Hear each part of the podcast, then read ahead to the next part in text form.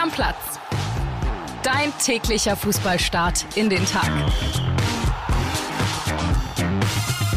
Hallöchen Stammplatz-Freunde, es ist Mittwoch und auch heute sind wir wieder für euch da. Und während ich hier sitze mit dem Podcast-Papa Florian Witte, grüß dich Flo. Grüß dich Kili, hi klattert der Regen an die Berliner Fensterscheiben. Es ist unfassbar. Man kann keine 20, 30 Meter weit mehr gucken. Also ist gefühlt sind wir in Thailand monsunartiger Regen. Das ist schon krass. Ja, und mal wieder hat äh, André Albers alles richtig gemacht, der unter der Sonne Albaniens brutzelt und hier diesen Sommergewittern äh, aus dem Weg geht. Ich muss sagen, ich habe noch nichts von ihm gehört, aber das war ja auch eine Grundvoraussetzung, hatte ich Absolut, ihm gesagt. Absolut, habe ich ihm als Chef auch verordnet. Absolute Ruhe. Und ähm, er hat das gute Wetter, aber wir haben die geilen Transfer-News und können richtig cool über Fußball reden. Von daher bin ich gar nicht so doll neidisch, wenn ich ehrlich bin. Ja, wir haben äh, viel vor in dieser Folge wieder und fangen natürlich an mit Harry Kane. Ist ja ganz klar, da kommt eine Dynamik rein, Flo. Ich habe das gestern mit Dennis Schlüter in der Episode schon besprochen. Die Bayern haben sich entschieden, Kane oder keiner. Und äh, sie haben den ja, Worten jetzt auch Tatsachen folgen lassen und haben das erste Angebot rübergeschickt an Tottenham Hotspur. Und wir hören mal rein in die Sprachnachricht von unserem Bayern-Insider Christian Falk. Der kann euch nämlich rund um dieses Angebot etwas mehr erzählen. WhatsApp ab. Servus Kili, da spricht der Bayern Insider. Ja, wir hatten es am Montag exklusiv vermeldet. In der Sitzung des Ausschusssports, so heißt er beim FC Bayern, haben die Bosse festgelegt, sie wollen Harry Kane nach München holen. Er sei die Nummer eins Lösung für den Sturm. Und die Herren haben den Worten Taten folgen lassen und ein Angebot zu Tottenham geschickt. 70 Millionen Euro plus Bonizahlungen. Es wurde uns bestätigt, haben sie ihnen geboten in Engländer. Und Harry Kane muss man sagen, der hat ein Jahr Vertrag nur noch und ist 29 Jahre alt. Aber auch Tottenham hat schnell reagiert. Die haben abgesagt, ja. Wir haben gehört, die wollen 100 Millionen Euro für den englischen Kapitän der Nationalmannschaft. Also ich sag mal, es ist der Anfang eines Pokers, aber auch eins ist klar, wenn Bayern ein Angebot für einen Spieler abgibt, dann haben sie mit dem Spieler schon mal eine grundsätzliche Einigung erzielt, dass er überhaupt nach München kommen würde. Voraussetzung, Bayern einigt sich mit Tottenham auf eine Ablösesumme. Und darum geht's jetzt. Ich bin gespannt. Der Poker ist jetzt richtig heiß. Liebe Grüße, euer Christian Falk. Also Flo, halten wir nach der Sprachnachricht von Falki gerne mal zwei Sachen fest. Die Bayern sind sich einig mit Harry Kane haben mit seinem Vater, mit seinem Bruder verhandelt. Mit ihm selber dürfen sie ja gar nicht reden, laut Reglement, weil der Vertrag eben noch läuft bis 2024. Das ist für mich erstmal die überraschende Tatsache an diesem ganzen Kane-Transfer, der jetzt heiß wird. Und die zweite ist dann natürlich, ja, Tottenham ist noch nicht zufrieden mit dem Angebot von den Bayern. Ja, aber ich glaube, das ist ja fast so das übliche Pokerspiel, was jetzt losgeht. Ich glaube ernsthaft und ich glaube, da lehne ich mich auch nicht zu weit aus dem Fenster, wenn ich sage, wir werden Harry Kane tatsächlich im Bayern-Trikot sehen in der kommenden Saison, weil wir wissen ja, wie das jetzt abläuft. Spieler und Club sind sich einig, jetzt erste Angebot, 70 Millionen, hat Tottenham gesagt, nee, nee, nee, viel zu wenig. Die wissen aber auch, dass sich Spieler und äh, Club einig sind. Von daher sind die auch etwas unter Druck und da wird sich irgendwo getroffen werden, so schätze ich mal knapp unter den 100 Millionen, die Tottenham jetzt will. Und der wird tatsächlich in die Bundesliga wechseln und ich muss sagen, das ist ein Hammer. Das ist ein größerer Hammer, finde ich, als es Manet war, weil Manet ein Spieler war, der durchaus schon über seine Prime hinweg war, was ja jetzt er dann auch bewiesen hat, dass er die nicht mehr hatte. Und ich glaube, Harry Kane ist in der gesamten Wahrnehmung doch noch underrated. Ich habe mir das mal angeguckt. Der hat in den letzten neun Jahren in der Premier League immer mindestens 17 Tore geschossen. Fünfmal mehr als 20 Tore, zweimal mehr als 30 Tore. Das ist schon unfassbar. Das ist ja wirklich, wir haben es auch geschrieben, das ist einer der besten Stürmer der Welt im Moment. Top 5 auf jeden Fall, braucht man gar nicht diskutieren. Dazu kommt Kili, und das ist völlig unterschätzt bei ihm, der ist ein richtiger Ironman, ja, hat immer 28 oder mehr Spiele gemacht, meist 30 Spiele und mehr in der Premier League, darunter 38, 37, 35 Spiele. Das ist einer, auf den du dich richtig verlassen kannst. Dazu mit einem unfassbaren Torriecher. Also das ist so ein Hammertransfer, von dem ich überzeugt bin, dass er zustande kommt. Da kann man Bayern nur gratulieren. Also halten wir fest, du bist total 100% überzeugt, Harry Kane passt zu Bayern super. Ich könnte mir keinen besseren vorstellen, wenn für, für diese, in der Preisrange, in der sich das jetzt einpendeln wird, 90 plus ein paar Millionen, schätze ich jetzt mal, der wird 30, der hat noch drei Jahre absolute Prime vor sich und ich habe die Zahlen gerade vorgelesen. Der hat halt bei Tottenham gespielt. Wäre der bei Chelsea gewesen die letzten Jahre oder bei Man City, das wäre in der Wahrnehmung in der breiten Masse der Fußballfans noch mal eine ganz andere Geschichte. Das war halt nur Tottenham und darum weiß man, glaube ich, gar nicht so richtig, wie gut er ist. Ich äh, gebe gleich dazu gerne noch meine Meinung ab. Lass uns mal reinhören in ein paar Nachrichten, die die Stammis rübergeschickt haben, ein paar Sprachnachrichten, weil ich hatte ja auch aufgefordert in der gestrigen Folge äh, mit Meinung, Preis bei Harry Kane, was ist okay, was ist nicht mehr okay, was ist vertretbar, was nicht. Gerne mal rüberschicken, haben wieder viele gemacht und in einen kleinen Querschnitt, lass uns einmal gerne reinhören. Also der Transfer von Harry Kane, das wäre wie Deckel auf Topf. Ja, Topf ist Bayern, der Deckel ist Harry Kane. Harry Kane kann Champions League spielen was er mit Tottenham gerade nicht kann. Was soll da schiefgehen? Also Daumen drücken, Harry Kane, auf nach München. Das ist die beste Lösung, die der FC Bayern haben kann. Da hast du den absoluten Topstar, du hast den Namen und du hast ins oberste Regal gegriffen. Der hat bis jetzt nur in England gespielt. Der wird wahrscheinlich seine plus 20, plus 25 Tore für Bayern machen. Das haben wir aber auch bei Manet gedacht, dass der so abkackt wie Manet, denke ich nicht. Aber bitte nicht. Ich freue mich riesig, dass anscheinend die Sache mit Harry Kane noch ein bisschen heißer wird. Das ist in meinen Augen die einzig wirkliche Alternative, wenn man so viel Geld ausgibt. Meiner Meinung nach ist Kane für seine fast 30 Jahre zu teuer. Da würde ich mir lieber einen Flauwitsch holen. Kostet vielleicht das gleiche oder zwei, drei Euro mehr, aber dann habe ich für zehn Jahre erstmal Ruhe. Also da muss ich gleich mal einhaken bei der letzten Nachricht. Flauwitsch, bei allem Respekt, da weiß man ja gar nicht, was man bekommt. Kane ist ja auch Champions League, ja. Der hat jetzt nicht jedes Jahr Champions League gespielt mit Tottenham, aber ich glaube, äh, fünf Jahre insgesamt, seit er da ist und auch äh, in 32 Spielen 21 Tore. Der Mann muss niemandem mehr was beweisen und das ist so ein Beweis dafür, dass er eben so ein bisschen unterm Radar fliegt, weil es halt Tottenham war. Ich gebe dir recht, du weißt absolut, was du mit Harry Kane bekommst, nämlich wahrscheinlich 25 und mehr Tore pro Saison. Safe den Torschützenkönig nächstes Jahr. Lege ich mich jetzt schon fest. Wenn der kommt, safe. Äh, würde, ich dir, würde, ich, würde ich dir auf jeden Fall nicht widersprechen. Wenn da jemand aus der Community dabei ist, der die Wette mit Flo eingehen möchte, gerne rüberschicken. Äh, eine Nachricht, einen Wetteinsatz werden wir zwischen euch dann irgendwie finden. Also gerne melden. Ich bin auch komplett bei dir. Ich muss wirklich sagen, auch dieses Altersding, was Harry Kane angeht, der Mann ist 29. 25. Der wird drei Tage vor mir, nämlich am 28. Juli, 30 Jahre alt. Ich würde für mich persönlich gerade sagen, so wie ich selber trainiere und so, wäre ich ein deutlich besserer Schwimmer, wenn ich noch aktiv wäre, als mit Anfang 20. Hundertprozentig. Weil du bist im Kopf viel weiter, du bist von der körperlichen Physis viel weiter. Und ich glaube auch, dass ein Harry Kane Minimum noch drei, vier, fünf Jahre auf absolutem Top-Niveau. Drei Jahre in der kann. Prime hat er safe noch. Und Kili, ich habe es gerade schon gesagt, dieses Altersargument, wenn das der ständig verletzt wäre, ja, wenn der ständig verletzt, aber ich habe es gerade vorgelesen, der ist kaum verletzt. Ja, und dieses Altersargument gilt für mich mittlerweile auch dahingehend nicht mehr, dass die Karriere eines Fußballers, der auf dem Feld steht, nicht ein Torwart, nicht mehr mit 33, 34, 35 zu Ende ist, sondern eher mit 37, 38, wenn der Körper gut gepflegt wurde, wenn man nicht viele Verletzungen erlitten hat. Und wenn du nicht total von der Athletik Jahre. lebst nur, ne? Ja, na das klar. ist ja ein Stürmertyp, der absolut in Würde altern kann, Harry Kane, ne? Hundertprozentig. Und eine Sache noch, die bekommen den England-Kapitän nach München. Ja, das muss man sich mal so vorstellen. Mir wird der völlig, mir wurde Manet zu sehr gehypt. Ja, ich habe da mitgemacht. Im Nachhinein, ich hatte schon immer ein bisschen kritisches Gefühl, weil ich gedacht habe, warum lassen sie ihn gehen, wenn er noch so geil ist? Habe mich im Endeffekt aber auch von, vom Hype-Train mitreißen lassen. Und jetzt bei Kane sitze ich vorne in der Lok und fahre den Hype-Train und bin mir ziemlich sicher, dass der nicht gegen die Wand fährt, Killy. Ich bin gespannt, auf welche Summe man sich letztendlich einigt, weil ein Jahr Vertrag noch und dann, der hat einen Marktwert von 90 Millionen Euro, dann 100 und mehr zu fordern als Tottenham, weiß ich jetzt nicht. Aber die Nöte sind auch da beim FC Bayern. Die müssen so viel ausgeben. Und wie gesagt, bei Harry Kane, drei, vier, fünf Jahre, absolutes Topniveau. Da kannst du 90 plus 10 oder 15 dann inklusive Bonizahlung auch ausgeben. Und dann hat äh, Tottenham sein Gesicht nicht verloren, die Bayern auch nicht. Und sie bekommen den absoluten Topstimmer dazu. Gucken wir mal, was in den kommenden Tagen passiert.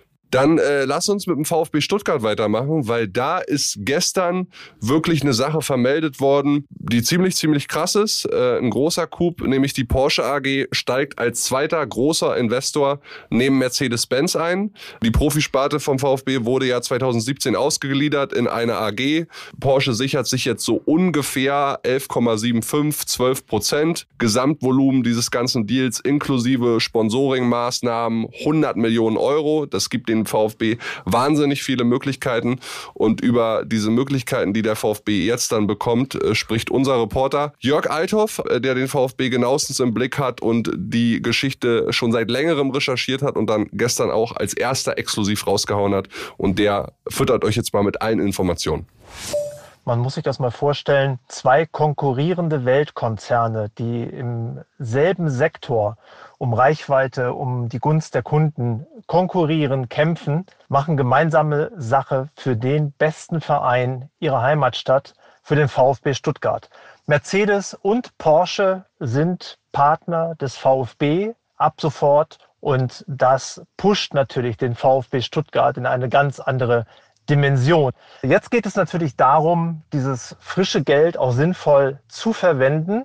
Ein ganz, ganz wichtiger Punkt sicherlich ist das Engagement in der Nachwuchsarbeit, weil das ist die Zukunftsperspektive, die dem VfB dann irgendwann mal ermöglicht, noch mehr Talente herauszubringen und für die eigene Profimannschaft nutzen zu können. Das macht den VfB irgendwann unabhängiger von den ganz, ganz teuren Transfers.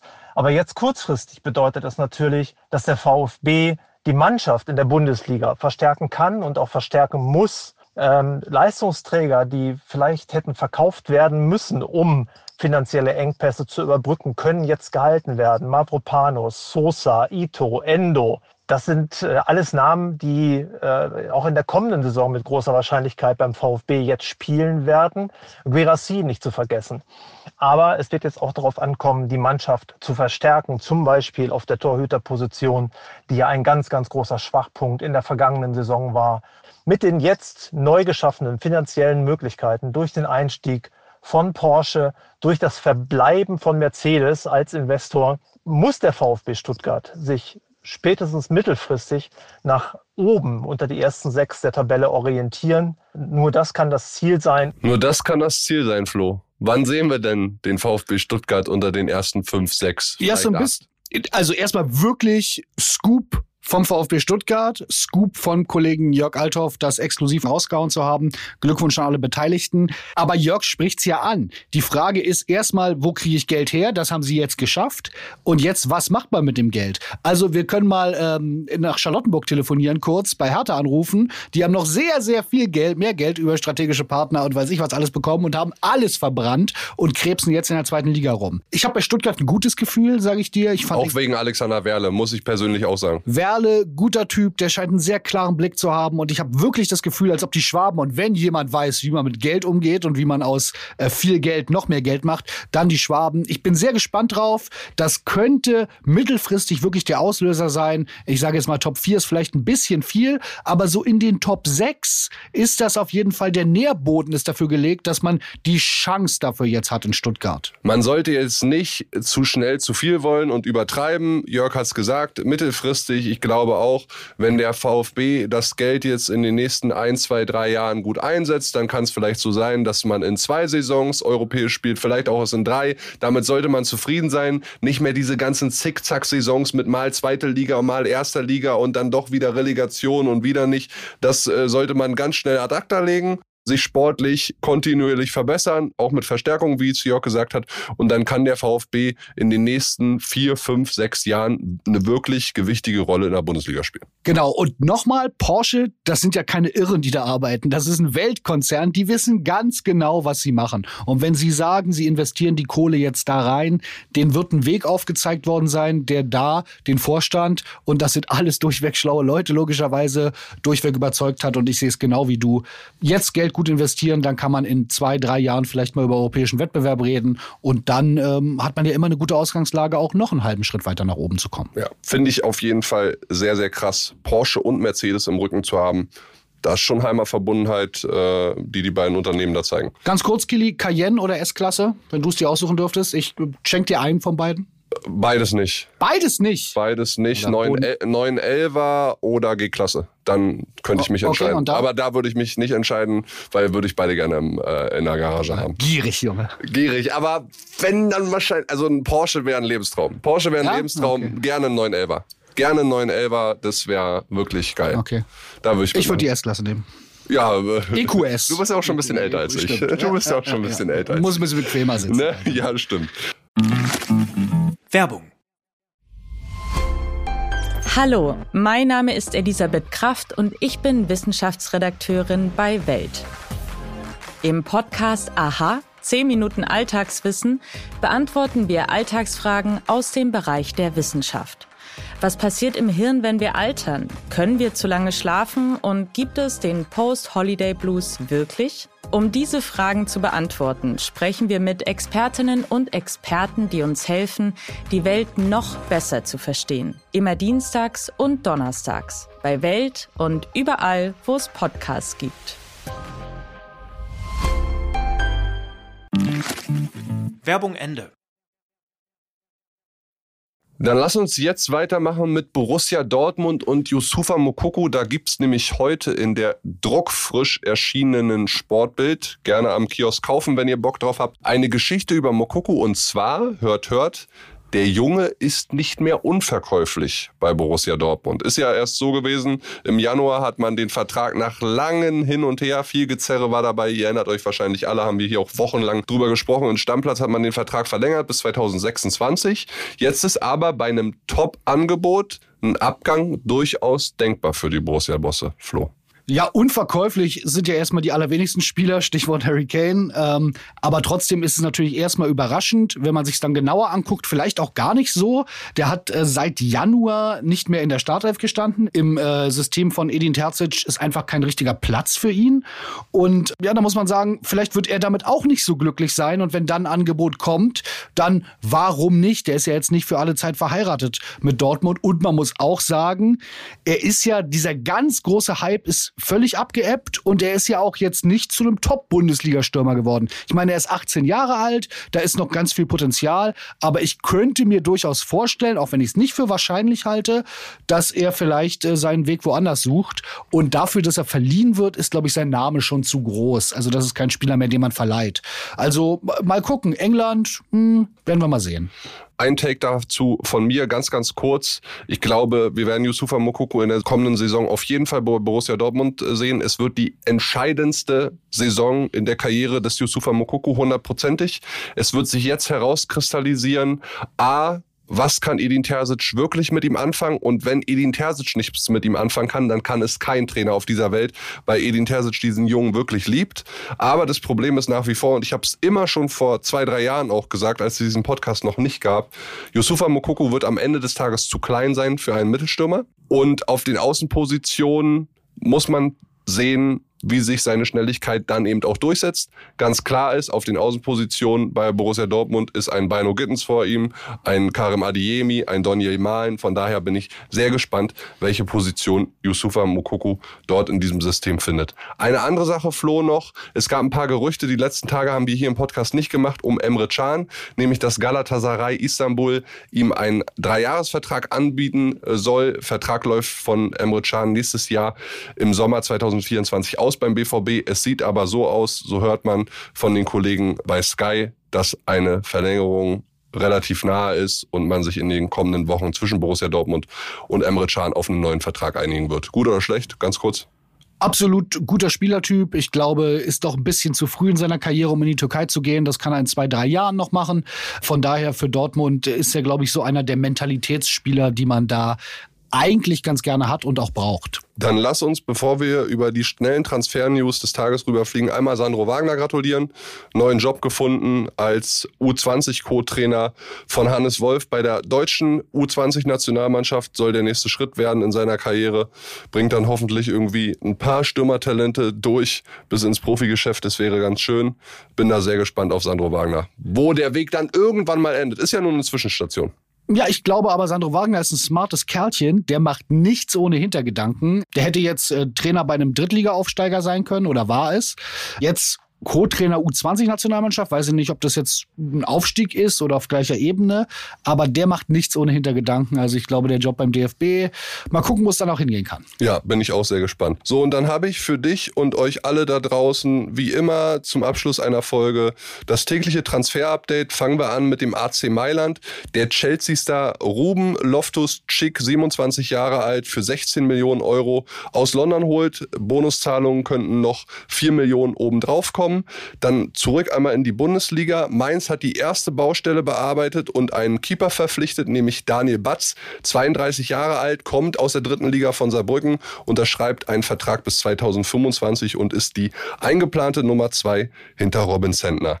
Auch äh, ein Mainz-Thema, Publikumsliebling Jae Sung Lee hat seinen Vertrag verlängert. Das wird alle Mainz-Fans wahrscheinlich sehr, sehr freuen. Bis 2026 bleibt er auf jeden Fall am Start. Final vermeldet wurde in der Bundesliga gestern auch die Rückkehr von Florian Grillitsch nach Hoffenheim. Der kommt ablösefrei von Ajax Amsterdam, unterschreibt bis 2026. Und dann ein Update zum Schluss dieser Folge zu Maximilian Philipp. André wird den Mann natürlich bestens kennen, weil er im letzten halben Jahr bei Werder Bremen gekickt hat, auf Leih Leihbasis ausgeliehen von Wolfsburg. Dort wird es für ihn wahrscheinlich trotz Vertrags bis 2025 nicht weitergehen. Der vorzeitige Abgang ist mehr als wahrscheinlich. Augsburg und Bochum haben ihn wohl auf den Zettel. Also da in den kommenden Tagen gerne mal drauf achten, was um den Jungen passiert. Eine Meldung hast du vergessen. Eine Sache? Augsburgs Rekordtransfer, Ricardo Pepi wechselt fest nach Holland. Äh, 11 Millionen Ablöse sind es wohl. Der kam für 16 Millionen vor zwei Jahren. Wir erinnern uns, oder anderthalb Jahren, der kam im Winter. US-Superstar hätte er werden sollen, hat nicht so richtig geklappt, war an Groningen jetzt ausgeliehen. Da hat es echt gut funktioniert. Und ja, ich hatte große Hoffnung in den, muss ich sagen. Da hat Augsburg aber aus dem Minusgeschäft noch viel gemacht. Ja, nur 5 Millionen verloren im Endeffekt, äh, muss man sagen. Äh, Stefan Reuter, ein Fuchs. Ein Fuchs. Und äh, mit diesem Fuchs machen wir den Deckel drauf auf die Episode. Deckel drauf, macht's gut. Tschüss. Ciao, ciao, Leute. Stammplatz. Dein täglicher Fußballstart